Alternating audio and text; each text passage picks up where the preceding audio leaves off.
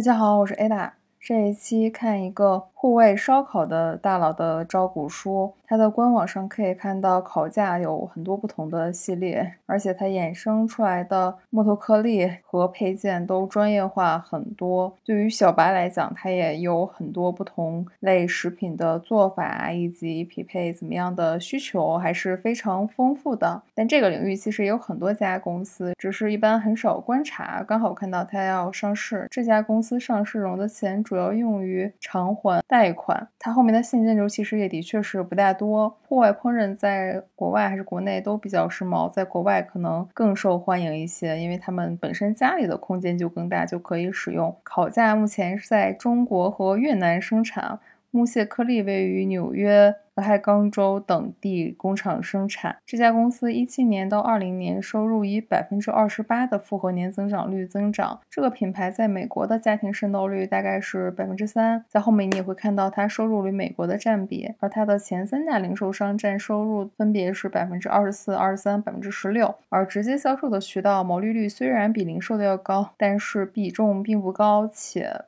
增速也一般。对于它的收入，我可以看到，在去年有很好的表现。疫情的影响是比较有意思的。我本身觉得应该是个负增长吧，但是在国外疫情发生之后，烤架、消耗品配件销售经历了相当大的增长。可能因为出不去吧，不能去餐厅。它的运营结果里面可以看到，今年 Q 一和去年 Q 一比，收入增长很高，而去年和一九年比增长也很高。但是你看收入的成本，今年的 Q 一增幅很大呀。超过了收入的增幅，不过净收入下面增长却更快。你看季度报表的话会更清晰一些，比如在一九年和二零二零年都很明确，Q 一到 Q 二是销售增长。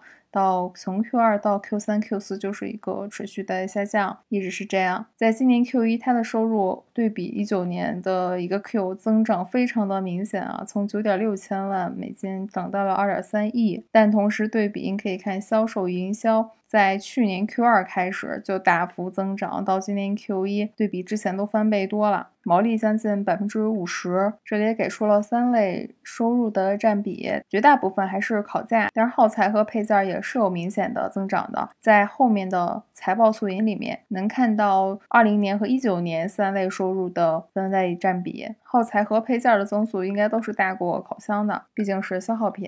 而在地域上，北美收入占了绝大部分，这里面已经很明显了，而且其他世界地区的增速也没有达到一个很优秀，因为。基数实在是太小了，我之前也看了淘宝上这类产品，价格来讲的话，这个品牌真的在国内不具有什么优势。而直销渠道虽然收入有增长，但是对比零售差异还是很小的。前面说了，它的主要市场其实是美国。那对于它的商业潜力呢？这里写到，估计百分之六十的美国家庭拥有烤架，所以市场潜力也比较大。而在一六到二零年，Traeger 在美国售出约两百万台，去年平均业主在设备上烹饪了五十六次，是烧烤类哦。去年社交媒体关注者增加了百分之四十，这个增速还是挺夸张的。而他们的财务数据表现也很好，比如烤架的平均零售价格从一七年到去年复合年增长率百分之七，这就是一个烤架而已哦，而且是一个大几百刀的产品。他们配合销售的消耗品的销售收入占比从一七年的百分之十八点一增长到了去年的百分之二十二，而且随着烤架卖的更多，它的潜力还会更大的。对于他们主要。市场美国的烤架市场，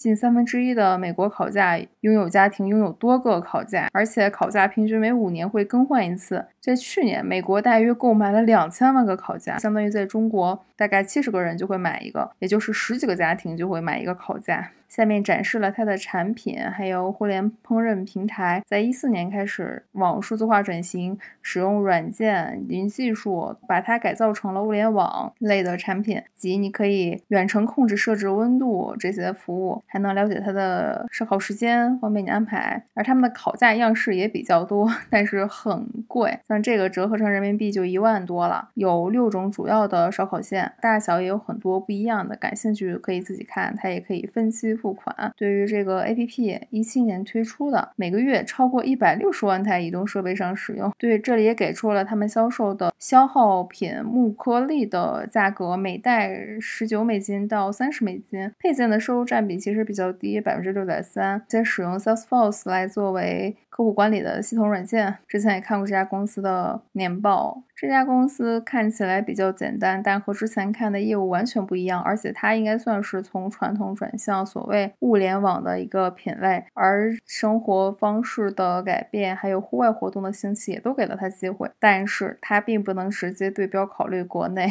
因为国内很多制造的产品都可以发现会便宜很多，而且在。空间允许度上也差很多，不过还是挺期待的。毕竟像空气炸锅、烤箱这些产品都在 To C 消费上有了很不错的表现，所以可能它也会改良走入家庭吧。毕竟烧烤真的是北方人真诚的爱。就到这里，我们下期见。